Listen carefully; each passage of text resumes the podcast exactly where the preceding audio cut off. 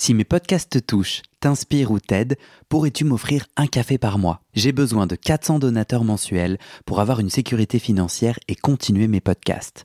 Je ne peux pas continuer bénévole, alors deviens un des 400 en m'envoyant tout de suite un email à guillaumefedepodcast.com. Merci. Salut, moi c'est Guillaume. J'ai fait 10 ans de psychanalyse. Un jour, je décide d'arrêter et de faire le bilan. Est-ce que la psychanalyse, ça marche? Et comment. Dans ce podcast, des gens viennent chez moi me raconter leur toute dernière séance sur le divan et comment la psychanalyse les a aidés ou pas. Chaque témoignage est un chemin de vie et ses rebondissements, pas de montage, pas de coupe, Parfois, je joue au psychanalyste et parfois au patient. J'autoproduis ce podcast avec mes petites mains tout seul et j'ai besoin de vous. Si ce podcast vous touche, vous aide, je cherche 400 personnes prêtes à me donner 5 euros par mois. Pour faire partie des 400, envoie-moi un email tout de suite à guillaumefedepodcast.com. Bonne écoute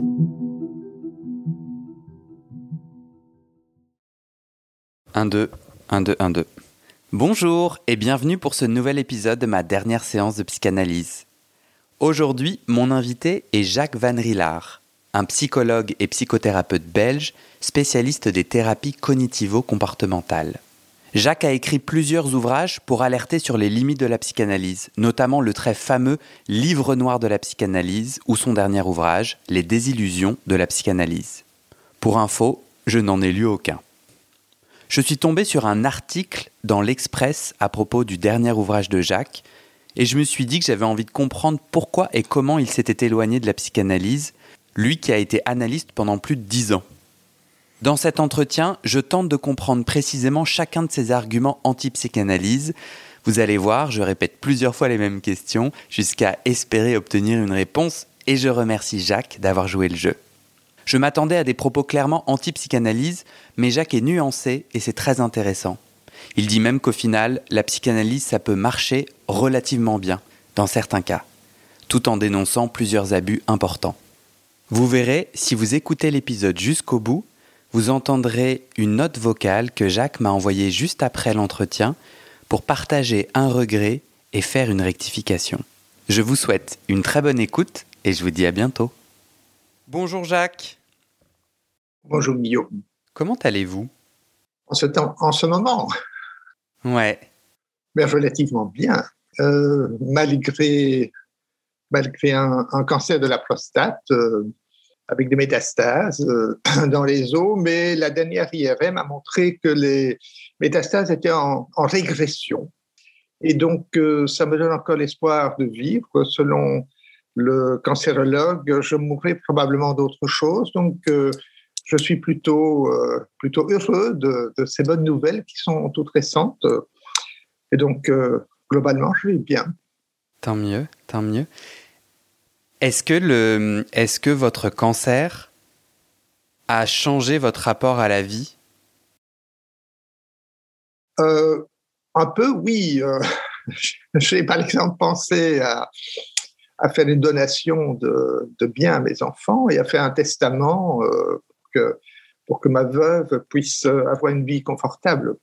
Mais euh, non, ça n'a pas changé grand-chose au niveau de la vie quotidienne, euh, si ce n'est que le traitement a réduit un peu mon énergie et que donc mes promenades, par exemple, sont moins longues. Mais ça n'a pas du tout impacté mon humeur. Il paraît que la, l'hormonothérapie euh, que, que, je subis euh, modifie parfois l'humeur, rend des gens irritables, mais hmm. je dire, j'ai aussi la chance d'avoir une femme absolument admirable qui me gâte euh, et, avec laquelle j'ai une relation extrêmement extrêmement agréable, je pourrais même dire amoureuse. Ouais, oui. Soit dit en parenthèse, c'est peut-être amusant quand même de dire que, que ce type de traitement est une castration chimique qui m'a fait découvrir à quel point euh, la libido est une question quand même euh, aussi de physiologie, puisque hmm. euh, je n'ai plus le moindre intérêt pour la sexualité. Donc, s'il y a un film érotique qui passe, je trouve ça plutôt ennuyeux, ou ça n'a pas plus d'intérêt, ça n'a plus rien de stimulant. Mais heureusement, ça n'agit pas du tout sur le sentiment amoureux. Qui est manifestement euh, dissocié de, de la libido au sens euh, chimique du terme. Donc, euh, c'est pour moi un peu une découverte. Je ne pensais pas à quel point le désir sexuel est, est une affaire d'hormones. Or, le, le, lendemain de la première injection d'hormonothérapie, donc qui, qui empêche toute production de testostérone, le lendemain, j'avais perdu tout, tout intérêt pour la sexualité qui, euh, par ailleurs, euh, était tout à fait encore vif, tout à fait euh, quasi quotidien, malgré l'âge.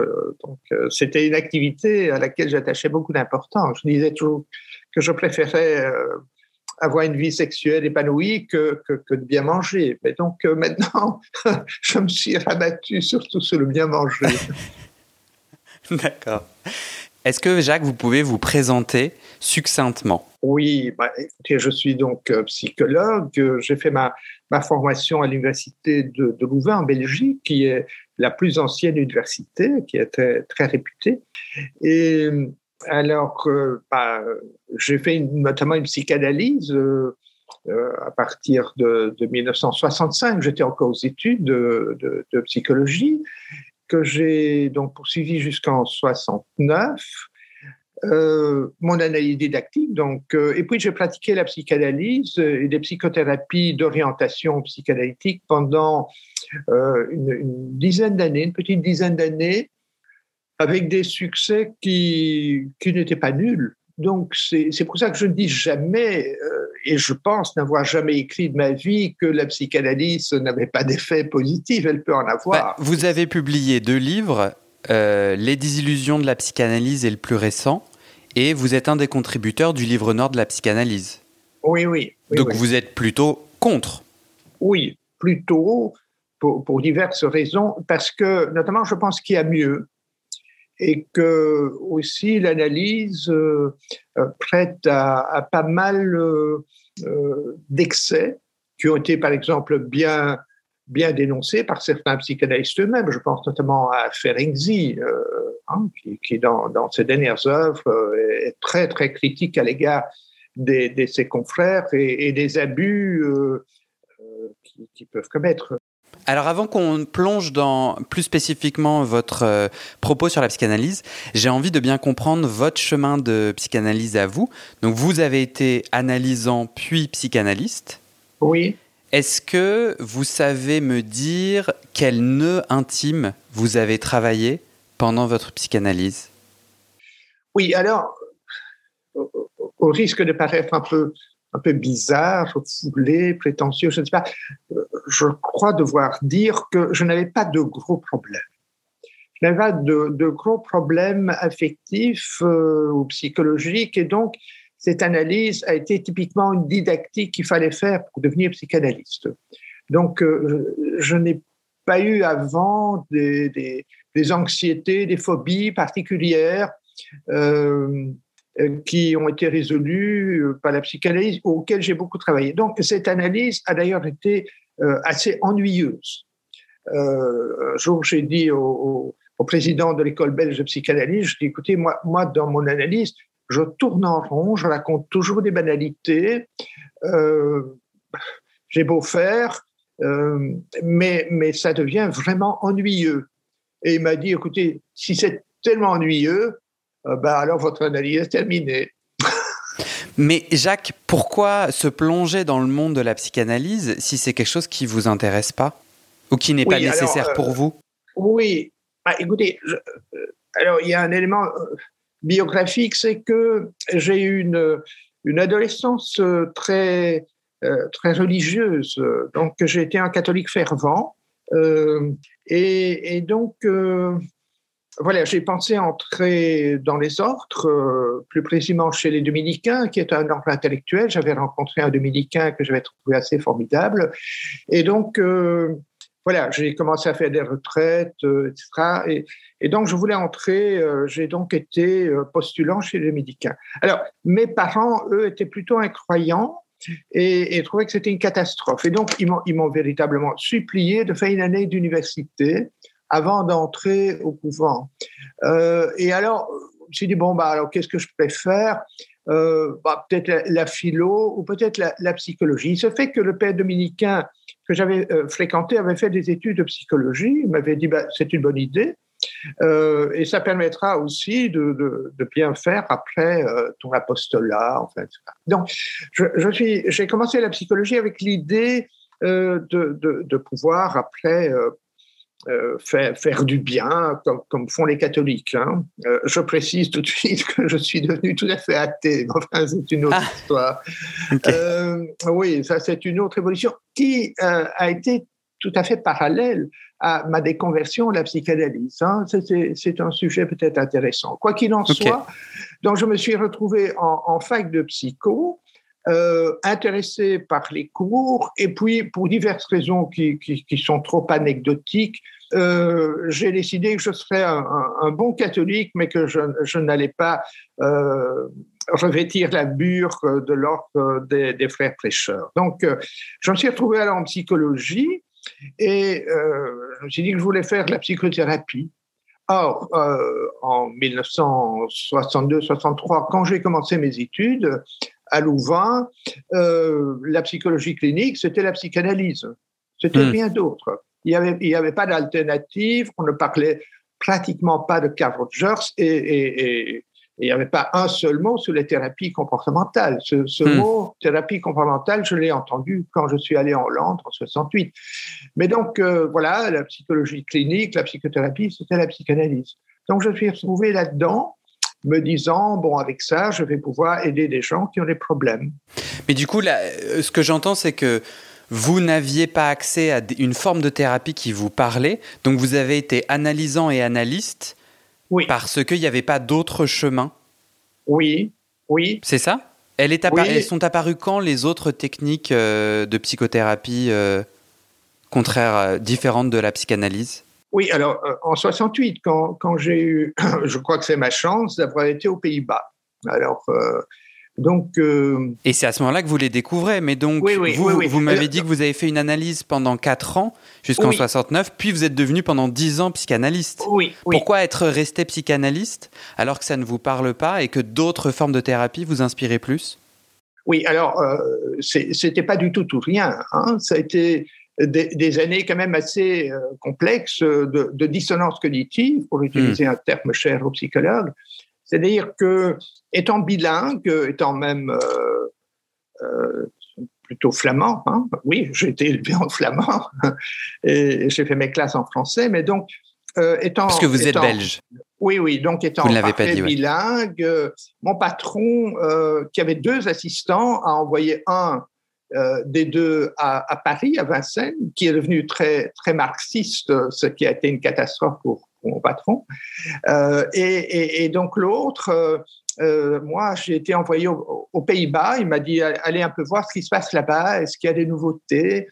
Et quand je suis arrivé là, eh bien, je suis tombé dans un service à l'université de Nimègue, donc au département de psychologie clinique, où la psychanalyse était déjà une, une, affaire dépassée assez largement comme d'ailleurs d'autres choses, comme par exemple la thèse de Rorschach aussi. Il y avait une, thèse qui venait d'être faite et qui avait remis radicalement en question le test de Rorschach ainsi que le test de Zundy qui, qui à Louvain m'avait été enseigné et qui aussi alors euh, apparaissait comme euh, mais encore du coup, moins valide. Mais je me permets de vous interrompre. Est-ce que vous pouvez répondre à ma question? Pourquoi passer plus de dix ans à, dans quelque chose qui ne vous intéresse pas. C'est que sur le moment, ça ne vous, ça ne vous était pas encore apparu, que ça ne vous intéressait pas, ou j'ai du mal à comprendre. Alors, donc, euh,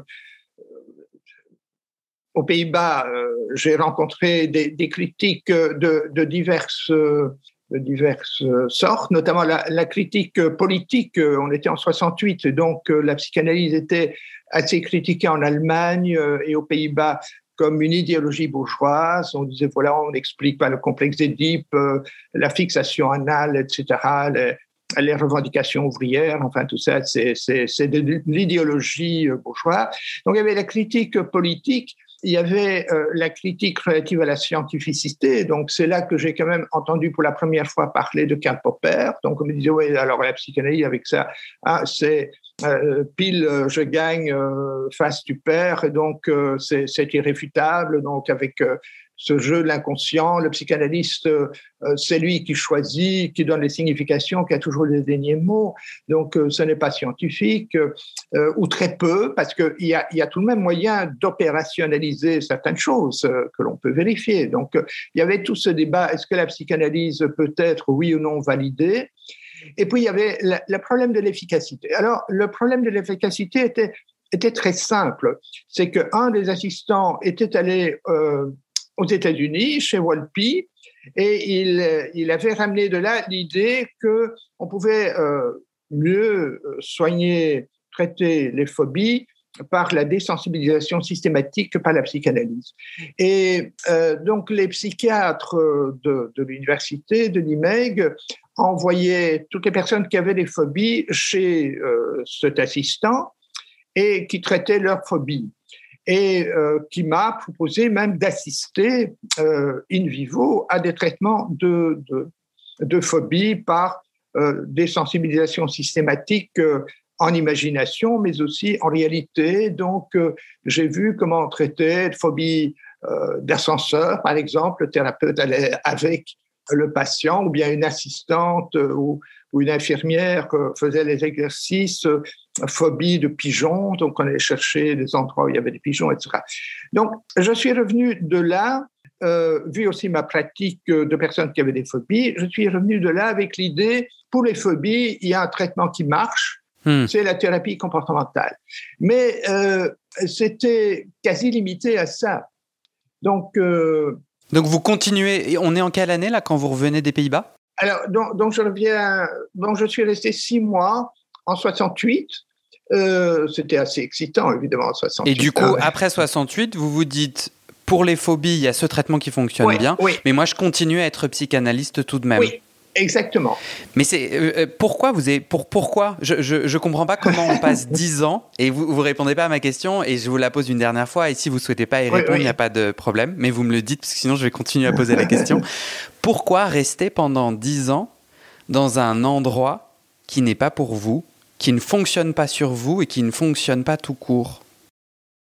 Oui, alors qui ne fonctionne pas sur moi, euh, je répète, j'ai fait une analyse qui, n'avait rien de thérapeutique. C'était une didactique euh, qui n'a pas changé grand-chose dans ma vie. Alors, d'autre part, euh, je travaillais à ma tête, je suis revenu à Louvain, euh, où tout était quand même encore psychanalytique. Et donc, j'ai fait ma thèse sur, Freud. Quel était votre élan Quel était votre élan pendant dix ans d'être psychanalyste? Quel était votre élan? Mais parce que la thérapie comportementale, ça fonctionnait très bien et mieux pour les phobies, mais il y avait tous les autres pathologies. Et donc ça fonctionnait tout de même de, et dans ça votre... fonctionnait relativement. D'accord. que j'étais quand même, j'ai les images, je me sentais très désemparé, par exemple des, des personnes, je pense notamment à des étudiants euh, qui, qui étaient homosexuels, qui découvraient leur homosexualité, euh, enfin, et d'autres problèmes.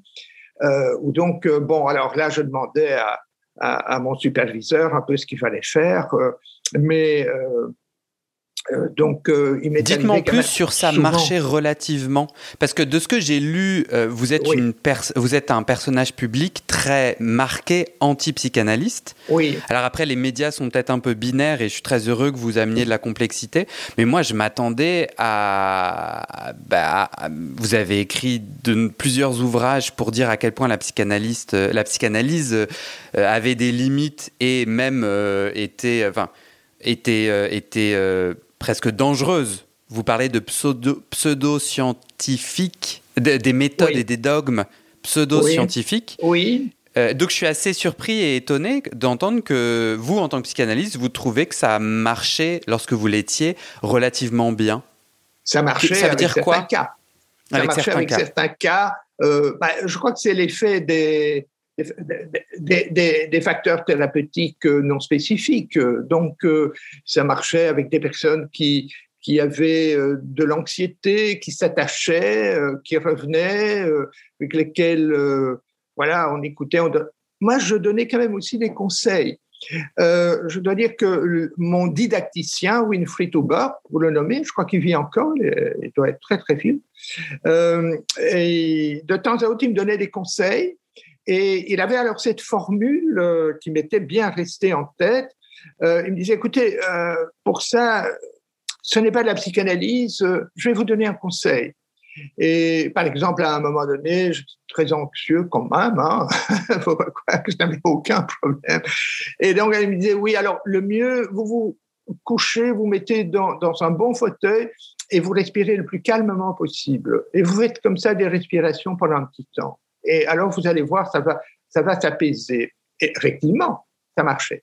Et donc, euh, mais il, ajoutait toujours, écoutez, ça, ce n'est pas la psychanalyse. Et donc, euh, fatalement, je pense, et ça a été souvent remarqué d'ailleurs dans la littérature psychanalytique, c'est que l'on prend euh, l'éthique, les, les, les, manies, les manières de faire de son, de son didacticien. C'est vrai aussi en thérapie comportementale. Hein, donc, et, et, donc, euh, je donnais aussi, euh, je ne me contentais pas euh, d'écouter, de faire des interprétations, mais je donnais aussi par-ci par-là des, des conseils.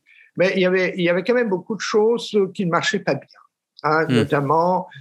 Alors, j'avais la chance de ne pas avoir, de ne pas avoir eu des suicides, mais enfin, je, me souviens notamment de cas vraiment dramatiques. J'ai vu un, prêtre qui avait eu de sérieux ennuis parce qu'il était pédophile, qui était venu en disant oui, je voudrais bien me débarrasser de ça, mais bon, euh, je, ne savais d'ailleurs pas comment faire, je l'ai écouté. Euh, euh, j'ai essayé de le déculpabiliser en disant qu'on n'était pas maître de toutes ses pulsions, etc.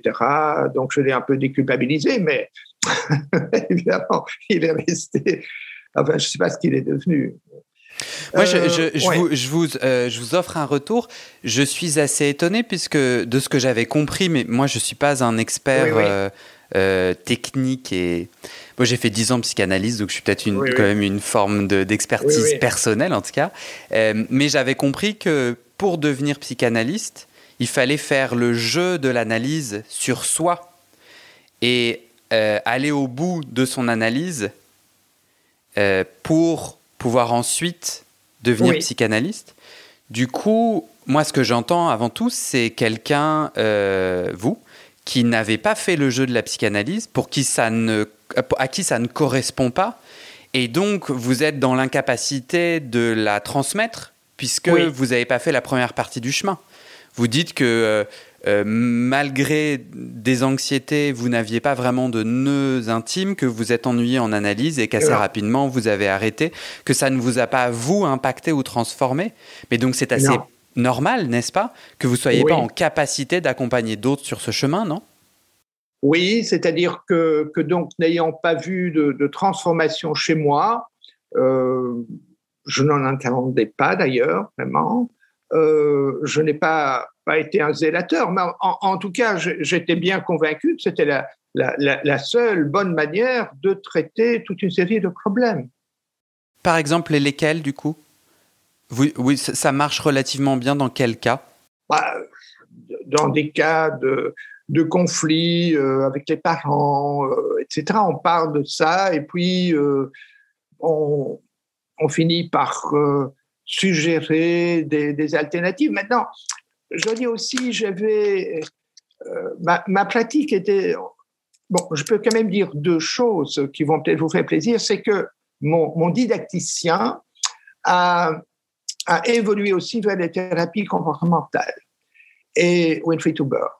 Et donc, euh, on a facilement dit dans mon milieu que euh, j'avais été mal analysé parce que mon analyste lui-même n'était plus convaincu à 100%. Et effectivement, à plusieurs reprises, euh, par exemple, j'avais fait un cauchemar, et alors je dis oui, quel serait bien le désir? Euh, il doit y avoir un désir. Alors il me disait, il doit y avoir un désir. Ben, je dis oui, ben oui, d'ailleurs Freud l'a montré. Alors il dit, mais vous pensez que tout ce que Freud a dit est vrai? Ah bon? Donc euh, Freud n'a pas toujours dit vrai. Et ça, c'était donc quand même euh, l'autorité qui était dans son fauteuil derrière moi qui, qui, remettait en question. Donc, euh, ça allait quand même assez loin, finalement, de se dire mon, mon propre didacticien ose remettre en question la théorie psychanalytique. Donc, euh, oui, l'autre idée, je l'ai perdue, mais, enfin, tout ça pour dire que j'ai cru que c'était la meilleure voie, euh, tout en étant peut-être pas, euh, comme, vous dites, euh, très impliqué affectivement, puisque sur moi-même, je n'avais pas senti une véritable conversion au bienfait de la psychanalyse. Cette, didactique avait été, je pense, relativement morne. J'ai pris des notes, bien que mon, mon didacticien m'ait déconseillé d'en prendre j'en ai quand même pris. J'ai relu dernièrement euh, ces notes et, je trouve que c'est très banal. Hmm. Euh, maintenant, je pense aussi que, que les personnes que j'ai eues moi-même euh, en analyse passaient quand même, quand même, passaient quand même souvent des séances assez banales où on parlait de choses peu intéressantes. Est-ce que vous pouvez synthétiser les principaux problèmes de la psychanalyse, les principales limites que vous avez mis en lumière dans plusieurs de vos ouvrages? Oui, alors je dirais quand même que euh, il y, a, voilà les, problèmes. Je ne vais pas euh, donner un nom, hein, dire qu'il y en a trop. Alors un premier problème, c'est quand même que des interprétations me semblent facilement abusives. Euh, par exemple, ce qui m'avait frappé dans ma propre analyse, c'est que euh, je n'avais pas retrouvé euh, véritablement le complexe d'Édipe. Je, n'avais jamais ressenti un, désir érotique ou libidinal pour ma mère. Hein. et, alors d'ailleurs, quand, j'ai eu moi-même des, clients, des patients, je ne retrouvais pas non plus ce, ce, fameux complexe d'Édipe sauf à interpréter, à faire des jeux de mots et, à utiliser des symboles et des métaphores, etc. Donc, c'est un problème, c'est que les psychanalystes me semblent utiliser euh, la, doctrine freudienne ou, quelques leitmotifs de Freud en les appliquant systématiquement, en, soi-disant les vérifier euh, grâce à des jeux de mots comme fait souvent Lacan, les lacaniens, ou avec des symboles, etc. Alors, une deuxième critique euh, qui pour moi était très fondamentale, c'est qu'on se contente de parler, euh, d'écouter, de parler, et on n'incite pas à faire de l'expérimentation comportementale. Or ça, euh, c'est la clé, je pense, c'est la spécificité de l'approche comportementale, c'est de dire, si vous avez une phobie, on ne va pas passer tout son temps à voir ce que, symbolise la peur des serpents hein, ou la peur des araignées, mais on va faire euh, de la confrontation progressive, éventuellement en cédant de, de, la, détente musculaire, etc. Par exemple, une phobie que, que, j'avais, enfin qui n'était pas très grave, mais je détestais les araignées. Hein. Donc, s'il y avait une araignée dans la baignoire, euh, je prenais une pantoufle et je l'écrasais, euh, donc euh, avec dégoût, si pas avec peur. Bon, alors, cette question n'était jamais arrivée en, analyse, donc on n'avait pas parlé. Mais lorsque je suis devenu comportementaliste, alors je me suis surtout spécialisé dans les troubles anxieux et les phobies, ce qui est le plus facile, hein, c'est ce qui marche le mieux. et, donc, j'ai eu rapidement des personnes qui me disaient, voilà, j'ai une peur d'araignée qui m'empêche euh, véritablement euh, d'aller en, forêt. Si je dois passer à côté d'une haie, je hmm. m'écarte, je n'ose pas aller m'asseoir dans l'herbe, etc. Alors, est-ce que vous pouvez m'aider? Alors, j'ai évidemment examiné quelle était euh, la procédure. J'ai demandé l'avis aussi d'un comportementaliste plus âgé que moi. Et j'ai fait ma, ma, propre désensibilisation des araignées. Donc, j'ai fait ce qu'ensuite j'ai fait avec les araignées, c'est-à-dire capturer d'abord une petite araignée dans mon jardin, la mettre dans un bocal, manipuler le bocal, ouvrir le bocal, laisser l'araignée finalement circuler sur ma main. C'est plus facile en Belgique parce que nous n'avons aucune araignée venimeuse, contrairement à ce qui se passe en France où il y a des mmh. noires. Mais donc, j'ai fait ma propre euh, thérapie. Et puis, et aujourd'hui, quand vous voyez une araignée dans votre baignoire, vous faites quoi? Ah oui, je la prends et je la, l'achète. Bon, euh, même si c'est une tégénère, euh, je la mets dehors parce que je sais qu'elles sont utiles. Donc, je n'ai pas peur, je n'ai plus peur. D'accord. Dans les éléments clés euh, problématiques de la psychanalyse que vous soulignez, vous avez dit interprétation abusive, vous avez dit l'absence d'expérimentation comportementale qui fait que le, changement concret est, est, rendu plus compliqué. Est-ce que vous pensez à d'autres éléments? Oui, alors euh, bah, c'est que euh, c'est moins, moins efficace pour une série de problèmes. Alors, euh, la thérapie comportementale ne résout pas tous les problèmes. Hein. Il m'est arrivé très régulièrement de, de recevoir quelqu'un dont je m'apercevais qu'il était paranoïaque et vraiment paranoïaque et de l'envoyer délicatement chez un psychiatre pour qu'il lui donne des neuroleptiques. Euh, bon, il y a peut-être moyen de, traiter ce genre de choses avec des approches cognitivo-comportementales, mais euh, c'est très compliqué 0,2. Et donc, euh, voilà, je sais très bien qu'il y a qui a aussi nécessité parfois d'antidépresseurs. Quand les personnes étaient vraiment mmh. très déprimées, je, les incitais à avoir leur médecin, généraliste mmh. ou, psychiatre, prendre des antidépresseurs donc, euh, je ne crois pas que la thérapie comportementale a fait le, tour entier de la psychopathologie, mais pour une série de problèmes. Ben, un problème euh, qui est quand même relativement fréquent, et, c'est quand même important d'y passer deux, trois minutes maintenant, ce sont les attaques de panique.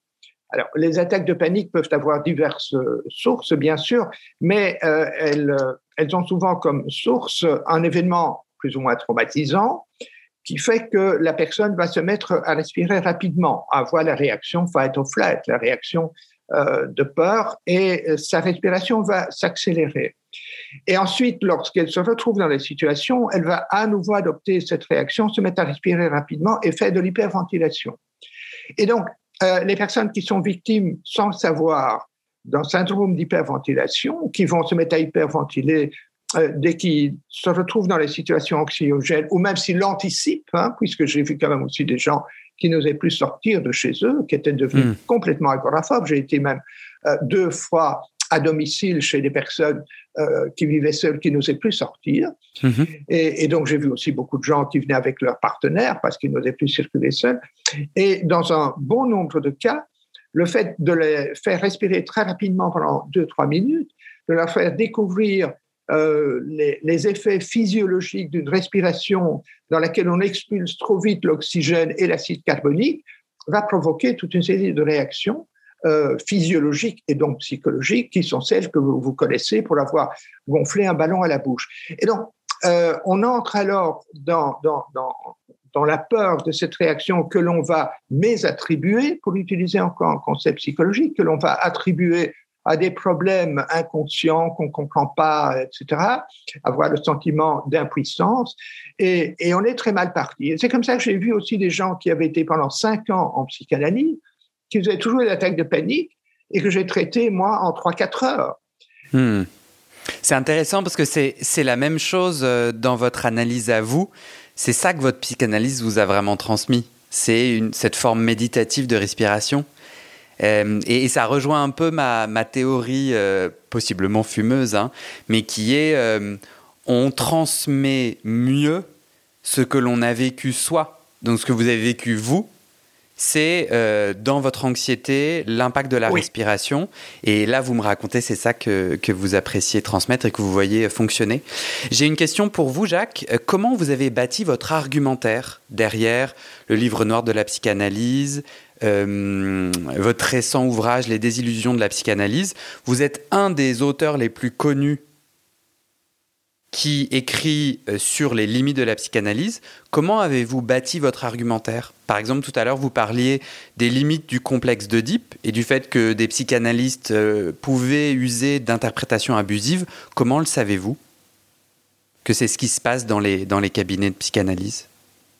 Oui, parce que, ben, écoutez, j'ai suivi des, dizaines ou des centaines d'heures aussi de séminaires. J'ai lu euh, des, milliers de pages de psychanalyse. J'ai fait ma thèse donc euh, sur Freud que, que j'ai lu en entier en allemand d'ailleurs, hein, donc je connaissais relativement l'allemand. C'est facile. Moi, je vous parlais plus. Je vous parlais plus j'imagine que la théorie, vous, vous y êtes, vous êtes très connaisseur. J'étais plus surpris de, votre dénonciation d'interprétation abusive. Ça veut donc dire que vous avez, euh, vous avez accès à des, peut-être des retranscriptions de séances et, qui montrent des interprétations abusives. Enfin, comment vous savez qu'aujourd'hui, dans euh, les cabinets de psychanalyse, il y a souvent des interprétations abusives et une mauvaise utilisation du complexe Deep ah, ça, je, n'ai pas de retranscription, mais je peux, je peux vous donner aussi une anecdote. Euh, tout au début donc de, ma formation euh, d'analyste, donc euh, j'ai commencé en 68, en 65.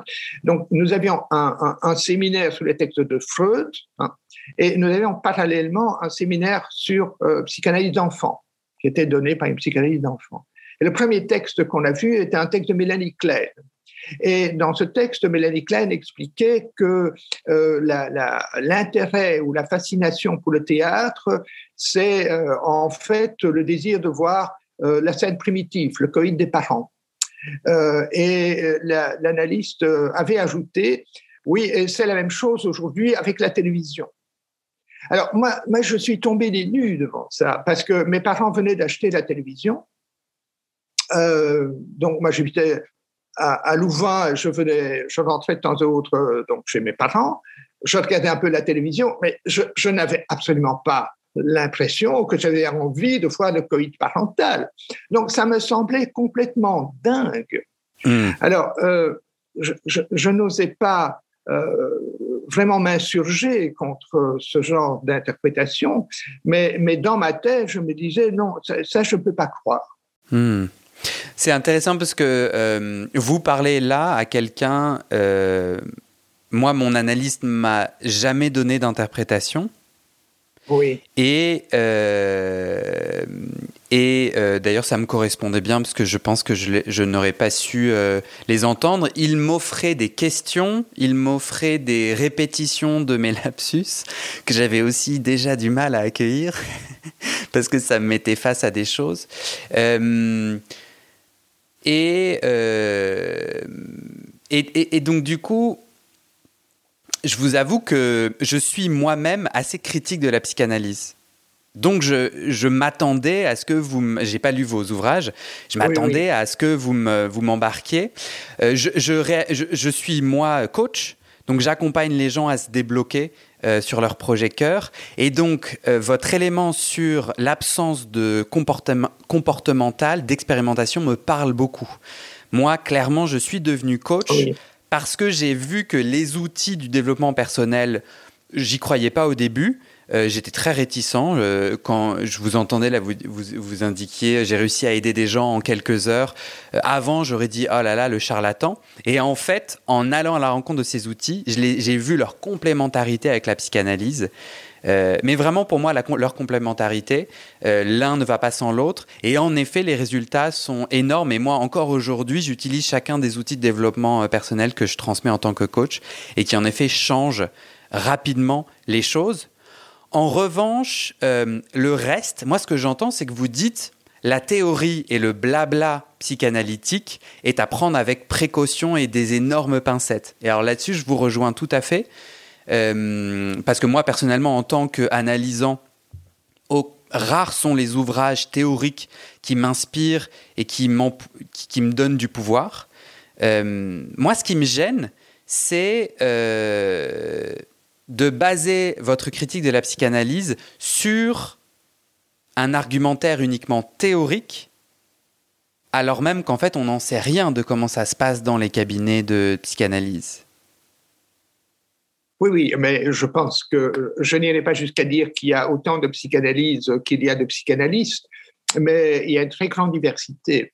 J'ai reçu un jour une... Exact, mais vos ouvrages mettent toute la psychanalyse dans le même sac. Par exemple, vous m'avez euh, euh, cité les Freudiens et euh, le complexe de Deep et les Freudiens et les interprétations des Freudiens, mais en fait, il y a énormément d'écoles et la psychanalyse n'est pas que.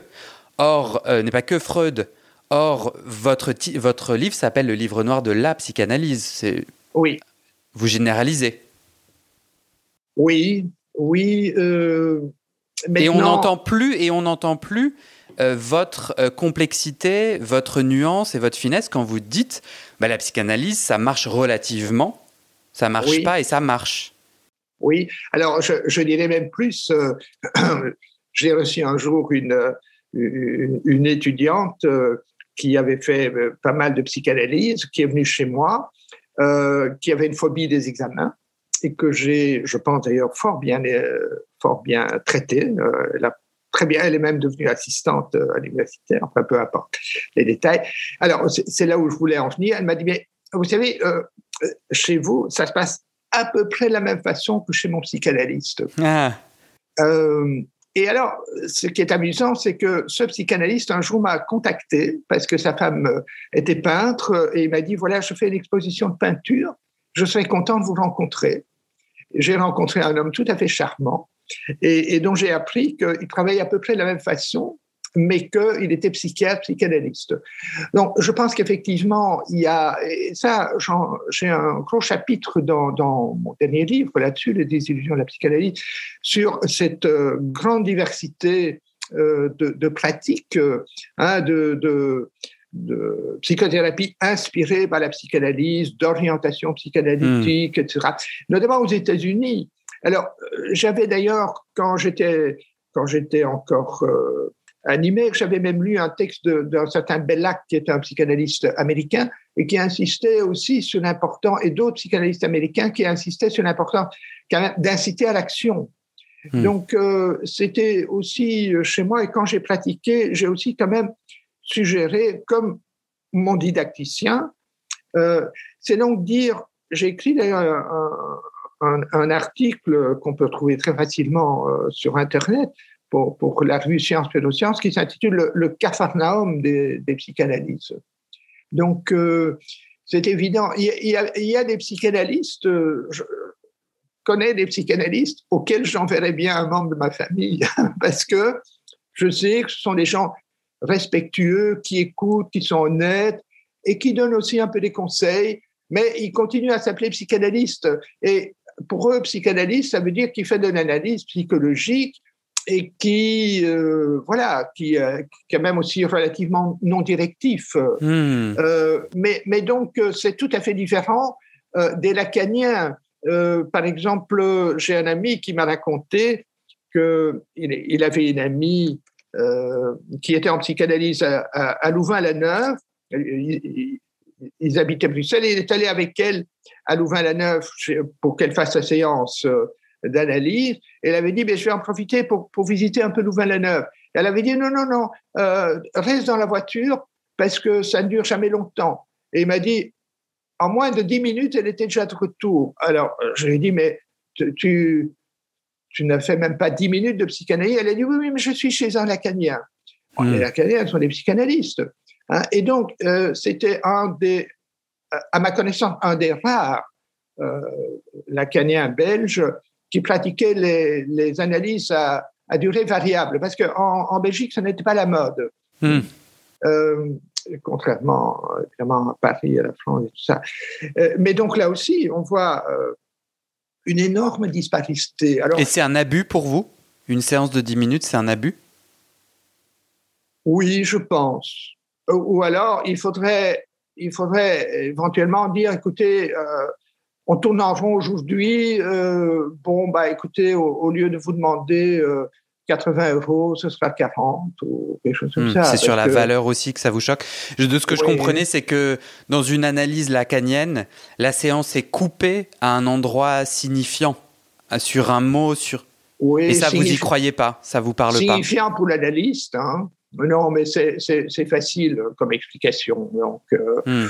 oh, J'imagine qu'effectivement, ça peut être intéressant. Mais pourquoi alors ne pas, ne pas faire comme votre analyste faisait, répéter euh, c'est d'ailleurs ce que fait aussi le comportementaliste, qui dit parfois, oui, oui, vous me dites que, hein, et hmm. on invite la personne à prendre conscience de ce qu'elle vient de dire. Non, bien hein. sûr. Et, alors, on peut continuer là-dessus pendant un petit temps. Mais, mais, mais dire stop, voilà, à demain, merci. Euh, Lacan disait habituellement excellent, à demain. Mais ça, ça je trouve que c'est vraiment de l'habit de pouvoir et, du charlatanisme. Oui, oui, oui, j'utilise ce terme. Et alors, Jacques, quel a été euh, votre élan pour écrire des livres contre la psychanalyse? Je vais vous dire, euh, je vais vous dire le sous-entendu de ma question. Euh, moi, ce que j'entends, c'est que vous avez découvert des formes de thérapie puissantes qui vous inspirent. Pourquoi ne pas avoir mis tout vos, toute votre énergie pour promouvoir ce que vous appréciez?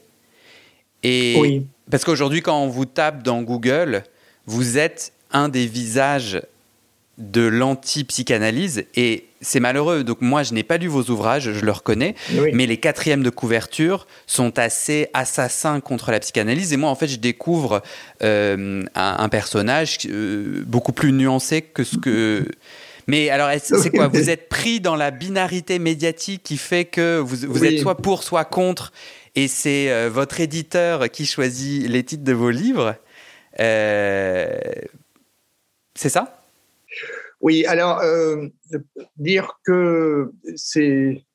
Il faut savoir que euh, j'avais écrit un livre tout à fait psychanalytique en, 1975, L'agressivité humaine, qui a pour sous-titre euh, Approche freudienne. C'était une version vulgarisée de ma thèse. Hmm. Alors, l'éditeur avait trouvé que c'était un bon livre, ça se vendait assez bien. À l'époque, il avait ne vendait pas autant de livres que maintenant, bien sûr. Alors, euh, il m'a proposé d'écrire autre chose. Et, j'ai voulu faire alors vraiment un bilan de la psychanalyse avec ce que j'avais appris aux Pays-Bas, etc. Et je suis tombé sur un livre qui m'a profondément euh, marqué. C'est le livre d'Henri Ellenberger, À la découverte de l'inconscient dans lequel on découvre euh, plusieurs choses, notamment que Freud est beaucoup moins original que ce qu'on imagine. Hein. Par exemple, sur les lapsus, il, y a, il, y a, des tas d'études déjà avant. Où on dit voilà, hmm. les subs sont significatifs, ce qu'on savait d'ailleurs. Il y a des auteurs qui, qui, utilisent euh, cette technique, Shakespeare, etc. Et surtout, euh, donc, je découvrais qu'il y avait des légendes, que par exemple, il y avait eu beaucoup moins d'hostilité à l'égard de Freud que ce qu'on raconte habituellement. Et hmm. surtout aussi, euh, ce qui était mis en évidence, c'est que Freud avait menti pour le premier cas, euh, soi-disant, le paradigme de la psychanalyse. Donc, euh, Freud Donc vous, êtes, vous êtes un lanceur d'alerte sur la psychanalyse. Mais je suis tombé vous un vouliez peu ouais. Alors, vous vouliez euh, faire entendre la vérité. Votre élan derrière vos ouvrages critiques, c'est c'est quoi? Non, non, mais dans un premier temps, mon, mon, ouvrage, c'est d'ailleurs le contrat qui avait été signé, s'intitulait Science et illusion dans la psychanalyse. Et donc, je voulais faire le tri et en écrivant l'ouvrage, j'ai vu qu'il y avait de plus en plus d'idées, soi-disant freudiennes, euh, qui, qui, n'étaient pas originales, que Freud, en général, faisait des généralisations abusives. Donc, euh, les rêves peuvent traduire des désirs, mais pas forcément, etc. Hmm. Des personnes peuvent avoir des désirs édipiens. C'était le cas de Freud lui-même, mais pas tout le monde. Et donc, euh, donc j'ai découvert, d'une part, qu'il euh, y avait des légendes comme celle de l'hostilité à l'égard de de son originalité, euh, et puis d'autre part, il y avait quand même ce, gros mensonge euh, éhonté sur le cas d'Anao, euh, qui avait été un lamentable échec, puisqu'on avait dû la placer dans un hôpital psychiatrique où elle est restée hmm. cinq ans, avec des sorties, bien sûr, mais, mais quand même, alors que Freud a toujours dit que ça avait été euh, la première euh, psychanalyse bien réussie, qu'elle avait été délivrée de tous ses symptômes, disait-il. Donc, voilà, alors progressivement, j'ai commencé. Alors, il y, a encore un, autre élément, un, autre élément qui, qui a vraiment joué, et qui alors fait ma rupture avec, euh, avec euh, Lacan et le lacanisme. Donc, euh, bon, d'abord, j'ai une fois dîné avec mon patron et avec Lacan, où, je lui avais posé l'une autre question. C'était un mois ou deux avant ma thèse. Je l'ai interrogé sur le sujet que je connaissais bien. Ce qu'il a raconté me semblait tout à fait brouillon, donc c'était une grosse déception. Mais surtout, Surtout, euh, j'ai appris en allant un repas avec chez un ami psychanalyste qui se moquait un peu euh, d'un de, de collègues psychanalystes qui avait passé deux soirées à essayer de comprendre les deux dernières phrases de l'interview de Lacan à la télévision. Et ces phrases, c'était, euh, ben je les ai ici parce que je pensais bien qu'on allait en parler. L'interprétation doit être preste pour satisfaire à l'entreprès de ce qui perdure de perte pure à ce qui ne parie que du père au pire. Et alors il m'avait dit, tu sais, euh, un tel et un tel, euh, ils ont passé deux soirées à essayer de comprendre. Et moi, je fais mes contrôles chez Lacan. Je lui ai demandé euh, ce que ça signifiait la dernière phrase de ce qui perdure, de perte pure. Et Lacan m'a dit, oh, j'ai dit ça pour les assonances. Alors, ça m'a profondément troublé parce que je me suis dit, donc, Lacan peut dire, à la limite, n'importe quoi, des assonances, faire un jeu euh, euh, comme, comme on fait en surréalisme, enfin, je sais pas. Et puis, euh, ses disciples n'imaginent pas qu'il dit n'importe quoi pour s'amuser ou que ça pourrait être faux. Il faut de toute façon. Et là, on retombe dans, dans, dans mes problèmes religieux, parce que j'ai perdu la foi exactement au même moment.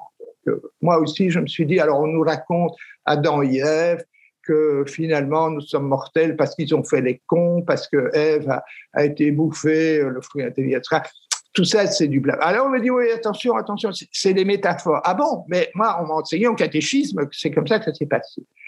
Et donc, j'ai découvert un parallèle entre euh, la, doctrine religieuse et ses métamorphoses pour essayer de la garder, et, et aussi euh, la psychanalyse dans laquelle voilà, Lacan dit n'importe quoi, et alors après, on va interpréter jusqu'à trouver du sens. Et, je demandais aussi régulièrement à mon patron, mais qu'est-ce que ça veut dire dans cette page de Lacan? Je comprends pas. Ah, il me dit, ah, il faut laisser circuler le signifiant. Non, mais écoutez, pour un petit flamand comme moi, ça n'est pas sérieux. Ça n'est pas sérieux. Ça a du sens, ça n'en a pas. Il aurait dû me dire, bah, Lacan parfois écrit des choses incompréhensibles. Je ne comprends pas ou bien c'est incompréhensible. Mais il faut laisser circuler le signifiant. Je l'avais très mal pris. Donc, c'est surtout à partir de 1975 que les choses ont commencé à, pour moi, à se fissurer. Moi, ce que j'entends, Jacques, c'est que en devenant adulte, vous vous êtes rendu compte qu'il fallait descendre, de, des pieds, descendre pas mal de choses de vos piédestals. Moi, personnellement, c'est mes parents. Et vous, euh, ça a l'air d'être Dieu, la religion, et les dieux euh, de, la, de, la, de la psychologie, Freud, Lacan et autres. Et donc vos livres, c'est votre passage au monde adulte. Vous les descendez du piédestal et vous prenez un espace. Oui, oui. Ça vous parle ou pas Oui, parce que je pense que j'ai été vraiment un, un, enfant et un adolescent euh, modèle Hein? je suis de, petite origine, quoi. Enfin, mes parents étaient pauvres, euh, mes grands-parents étaient des tout petits paysans, euh, mon grand-père est mort. Enfin, c'était donc, j'ai dû, j'ai vécu pauvre. Et donc, euh, pour moi, on, m'a toujours dit, écoute, si, si tu réussis à l'école, tu pourras devenir médecin ou ingénieur, etc. Et donc, j'ai tout misé sur l'étude. Et quand j'étais à l'université, dès la première la première semaine, je me suis mis à étudier et à dire, alors que, que les 9 dixièmes des, des jeunes qui se retrouvent à l'université, ils sortent, ils vont boire, ils s'amusent. Vous êtes passé d'enfant modèle à rebelle. Oui, alors exactement. Exactement, peut-être trop rebelle aux yeux de certains, mais donc il y a eu euh, un, un, déclic. Donc c'est effectivement quelqu'un qui, qui, est très naïf ou, ouais, qui, qui, croit euh, le catéchisme, tout ce qu'on lui raconte, euh, les parents, les prêtres, euh, les, professeurs. J'avais une très haute idée hmm. de ce qu'est un professeur d'université. Je peux dire que pendant toutes mes études, je n'ai jamais songé une seule seconde que je pourrais devenir professeur d'université. Ça me semblait tellement un statut élevé. Et ce n'est que quand on m'a proposé de devenir assistant et après on m'a dit il faut faire une thèse et vous avez des chances et etc. Vous allez postuler que je me suis retrouvé professeur. Mais, mais donc euh, j'ai effectivement eu et, et, je ne pense pas que la psychanalyse est, tellement remise là en question. Un peu mon analyste quand il me dit bon euh, peut-être que Freud n'a pas toujours dit vrai. Euh, ouais. C'est intéressant parce que moi mon chemin d'analyse euh, mais alors, j'en ai rien à faire euh, des élucubrations de Lacan, Freud. Moi, déjà, je comprends aucun de leurs livres. Et, mon chemin d'analyse, c'est quelque chose du corps, de mon intime. C'est absolument pas euh, en lien avec de la théorie. Oui. C'est de l'expérimentation. Vraiment, allongé sur le divan, je ressentais quelque chose de puissant, dire créer quelque chose de puissant. Et à la fois, euh, j'ai aussi beaucoup de critiques et, les outils du développement personnel et à mon avis de la, de la, thérapie comportementale, même si je suis peu connaisseur, ont en effet été euh, complémentaires et essentiels Et ça, c'est ma. oui. C'est mon chemin. Mais donc, du coup, je vous entends à ce point-là faire un peu une fixation sur Freud, Lacan et, et, et ces personnages médiatiques. moi, je suis pas du tout du pain.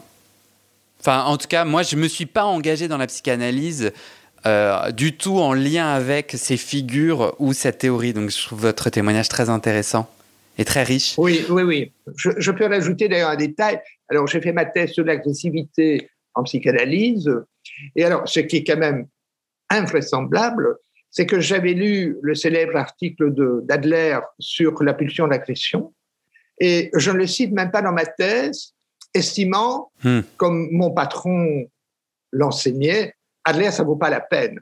Donc, je ne l'ai même pas cité, ce, qui est absolument euh, scandaleux, stupide. Hein si, si j'étais correcteur d'une thèse sur l'agressivité, je dis quoi? Vous n'avez pas cité l'article d'Adler de, 1908 euh, Enfin, donc, euh, j'ai été effectivement à Louvain, c'était freudo-lacanien, et il y, avait Freud, Lacan, un petit peu Mélanie Klein, mais par exemple, euh, pendant toutes mes études, je n'ai quasi jamais lu Jung. J'ai lu un livre de Jung et on m'avait dit que c'était idiot. Euh, enfin bon, c'était les archétypes et tout ça. Enfin bref, c'était du mysticisme. D'ailleurs que Jung était antisémite. Enfin, c'était un personnage qui sentait mauvais. Et donc euh, voilà, c'était Freud et, et, bien sûr les élèves de Freud de préférence ceux qui étaient restés fidèles, comme Karl Abraham, euh, Jones, euh, et ça. Ça, j'ai lu, bien sûr, euh, toute la biographie de Fred par Jones et des choses comme ça. Mais j'ai donc été assez formaté euh, et mon patron était euh, typiquement, bien que psychanalyste, psychiatre, psychanalyste, était typiquement un, théoricien, un théoricien. Et alors lui euh, aussi, vous l'avez descendu de son piédestal, parce que je tique depuis le début de notre échange. Vous avez cité au moins sept fois mon patron, que je trouve être un terme. Ouf il, il, est encore sur ce piédestal, mon patron, ou il en est descendu? Ah, mais j'étais l'assistant. Et alors, il, faut savoir que c'était le professeur qui avait du succès, donc euh, j'ai été extrêmement touché d'avoir été choisi comme son premier assistant. Donc, euh, c'était pas une relation homosexuelle, mais c'était quand même une relation euh, d'idéalisation euh, formidable. Et donc, oui, ça a été malheureux pour lui de voir progressivement, parce que ça a été très progressif, de voir progressivement son assistant euh, quand même commencé à remettre euh, des choses Se en rebeller. question. Oui, et donc euh, ça s'est tout à fait mal terminé hmm. parce que à un moment donné, euh, euh, j'étais même en compétition avec lui lorsque la chaire de psychologie générale euh, a été vacante en faculté de médecine. il m'a téléphoné en disant voilà, je compte sur vous parce que vous serez peut-être dans la commission si vous êtes dans la commission, mais je n'ai pas osé lui dire que j'avais postulé et c'est moi qui ai le poste. Et donc, hmm. euh, à partir de ce moment-là, euh, un jour, je. Vous avez pris sa place. Et, il m'a tourné le dos et nous ne sommes plus jamais parlé. Donc, euh, ça a été une affaire assez tragique. Hmm. J'ai d'ailleurs, c'est amusant, j'ai rêvé plusieurs fois qu'on se réconciliait. Euh, comme quoi il y a des désirs. Et alors l'ancien psychanalyste que vous êtes interpréterait comment ce rêve? Oui, ben écoutez, en, en, fait, euh, j'ai quand même eu pendant un temps euh, des sentiments très ambigus à l'égard de ma critique de la psychanalyse, parce que j'avais des amis qui m'ont dit, écoute Jacques, toi c'est facile, tu sais, tu es maintenant chargé de cours, euh, professeur. Hein, quand, j'ai sorti mon premier livre, Les étudiants de la psychanalyse, donc en 80, j'étais déjà professeur. Ils m'ont dit c'est facile, hein, toi tu es professeur, tu as ton, petit, ton bon salaire, ton bon salaire, tu es tranquille. Mais nous, euh, on voit des gens qui ont lu ton bouquin et qui, ne restent pas sur notre divan. Et donc, euh, je, je, me souviens d'une psychanalyste qui m'a dit ça et ça m'avait vraiment euh, fait un peu mal. Euh, je m'étais dit oui, mais enfin voilà, la vérité est au prix de, de souffrance. Euh, et, donc, euh, ouais, j'ai eu aussi la nostalgie un petit peu de, de, de ce côté, je dirais, un peu franc-maçon de la psychanalyse, parce que nous avions euh, beaucoup de, de restos ensemble. Euh, de, il y avait un très fort compagnonnage, un très fort groupe. Une partie, d'ailleurs, c'était, donc les années 70. Il y avait même une partie qui partousait, ce que, ce que ma femme n'aurait jamais admis et ce que, ce que moi, j'aurais peut-être bien été curieux, mais enfin, ce que je n'ai jamais pratiqué. Euh, mais, donc, en Belgique, il y avait une communauté de psychanalystes qui organisaient des partous sexuels entre eux. Ah, quelques-uns. Ah non, mais je ne voudrais surtout pas généraliser. Je ah. voulais dire que euh, il, y avait, il y avait vraiment des liens euh, affectifs euh, très forts dans la communauté psychanalytique. Hein. Euh, on n'allait pas seulement ensemble au séminaire, euh, écouter, euh, discuter des textes, mais après ça, on allait, on allait manger ensemble, on dînait ensemble, on faisait deux repas ensemble. on était, on était amis, on se voyait les uns chez les autres, avec nos épouses respectives et tout ça. Et tout ça, on n'a pas dans, dans la communauté comportementale. J'avais moi un peu essayé de dire, écoutez, il faut faire des intervisions, il faut euh, moi-même, j'avais fait un petit groupe de comportementalistes tout au début de ma formation. Euh, ça avait assez bien marché, mais ce n'est pas dans les mœurs. Donc, euh, la, psychanalyse, c'est quand même fort différent. Quoi. On va terminer, Jacques, avec une dernière question. je sais qu'il y a pas mal de d'analysants et d'analysantes qui écoutent ce podcast. Est-ce que vous auriez un conseil pour celles et ceux qui se posent la question de la dernière séance, qui se posent la question d'arrêter leur psychanalyse Oui, ben, d'oser, d'oser penser par soi-même, hein, le, le leitmotiv des Lumières. Hein, Audi s'appeler, ose penser par toi-même. Alors, si ça fait encore du bien, euh, parce qu'il y a des gens qui en ont besoin pour garder la tête hors de l'eau. Hein. Donc ça, moi-même, en tant que comportementaliste, écoutez, je vous avoue, j'ai vu des gens, parfois pendant des années, qui étaient borderline euh, et que je ne parvenais pas à, vraiment euh, sortir de, cet état extrêmement pénible euh, de réaction impulsive, etc. Hein, vous connaissez les borderline.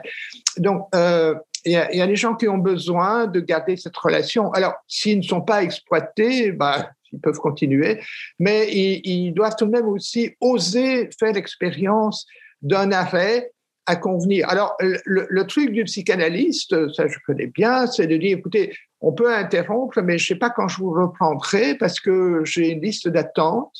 Alors, il faut savoir qu'il y a quand même des analystes en Belgique hein, euh, euh, qui, qui n'ont pas du tout des listes d'attente et qui seraient en, en, tout cas en Belgique qui seraient ravis de vous recevoir. Je suppose qu'en France il y en a beaucoup aussi et que euh, si l'analyste dit je ne sais pas si je pourrais vous reprendre parce que voilà euh, j'ai beaucoup de monde, je pense que la personne pourrait retrouver quand même un analyste. J'ai l'impression. Entendu. Mais je ne sais pas. Merci beaucoup, Jacques. Ben, C'était très agréable. Les questions étaient très pertinentes. Euh, et j'ai trouvé ça très, très cordial. Oui, ben, je vous souhaite bonne continuation dans votre métier de. Je signale que Stuart euh, Schneiderman, je ne sais pas si vous connaissez, non. Euh, était un, lacanien, a été euh, un des principaux lacaniens, même le, principal lacanien à New York, et aujourd'hui il est coach. Donc, si vous allez sur mon blog Mediapart et que vous tapez Schneiderman, vous allez voir son itinéraire. il est peut-être parallèle au vôtre. Avec plaisir et je rajoute dans le descriptif de cet épisode euh, votre lien vers votre blog pour ah que les auditrices et auditeurs puissent euh, le découvrir. Merci Jacques, très bonne euh, journée à vous. Merci aussi, oui. Au revoir. Bonne continuation. Au revoir.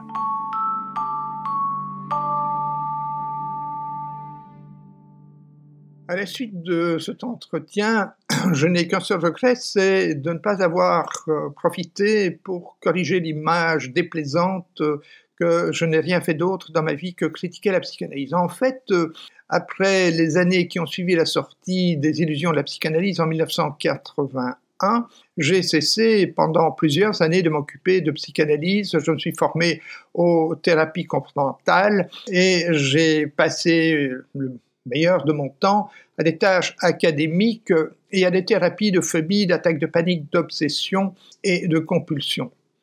Alors en septembre 2004, euh, l'éditeur des Avennes m'a demandé de contribuer à un livre qui ferait le bilan critique de la psychanalyse.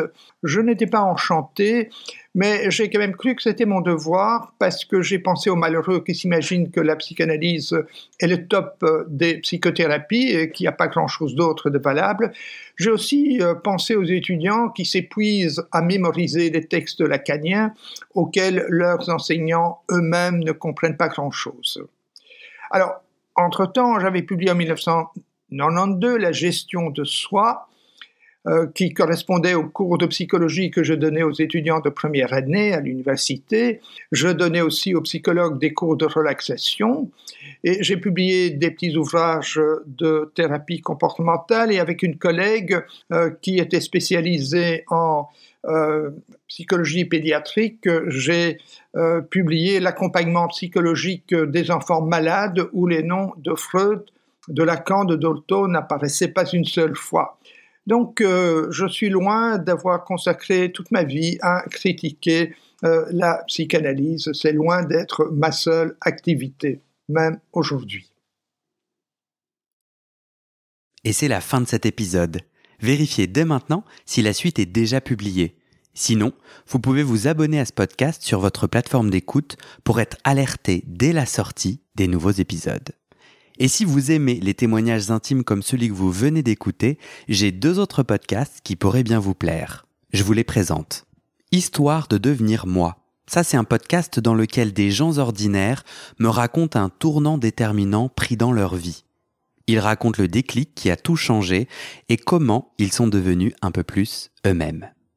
Comment devenir sexuellement épanoui ça, c'est un podcast dans lequel des hommes, gays, bi ou queer, racontent leur chemin de sexualité et comment ils tentent de s'épanouir face aux normes. Alors pour écouter ces podcasts, vous pouvez tout simplement taper les titres dans la barre de recherche de votre plateforme d'écoute. Mais je vous mets aussi dans le descriptif de cet épisode les liens pour écouter ces podcasts et les liens de mes réseaux sociaux pour découvrir les coulisses de mon aventure de podcasteur et aussi la page de dons pour soutenir mon travail et mes podcasts. En tout cas, n'hésitez pas à m'envoyer vos retours et vos réactions à guillaumefedepodcast.com ou sur mes réseaux sociaux. Ça me motive énormément de savoir que ces histoires naviguent et résonnent, ou pas d'ailleurs. Allez, merci pour votre écoute et à très bientôt dans vos oreilles.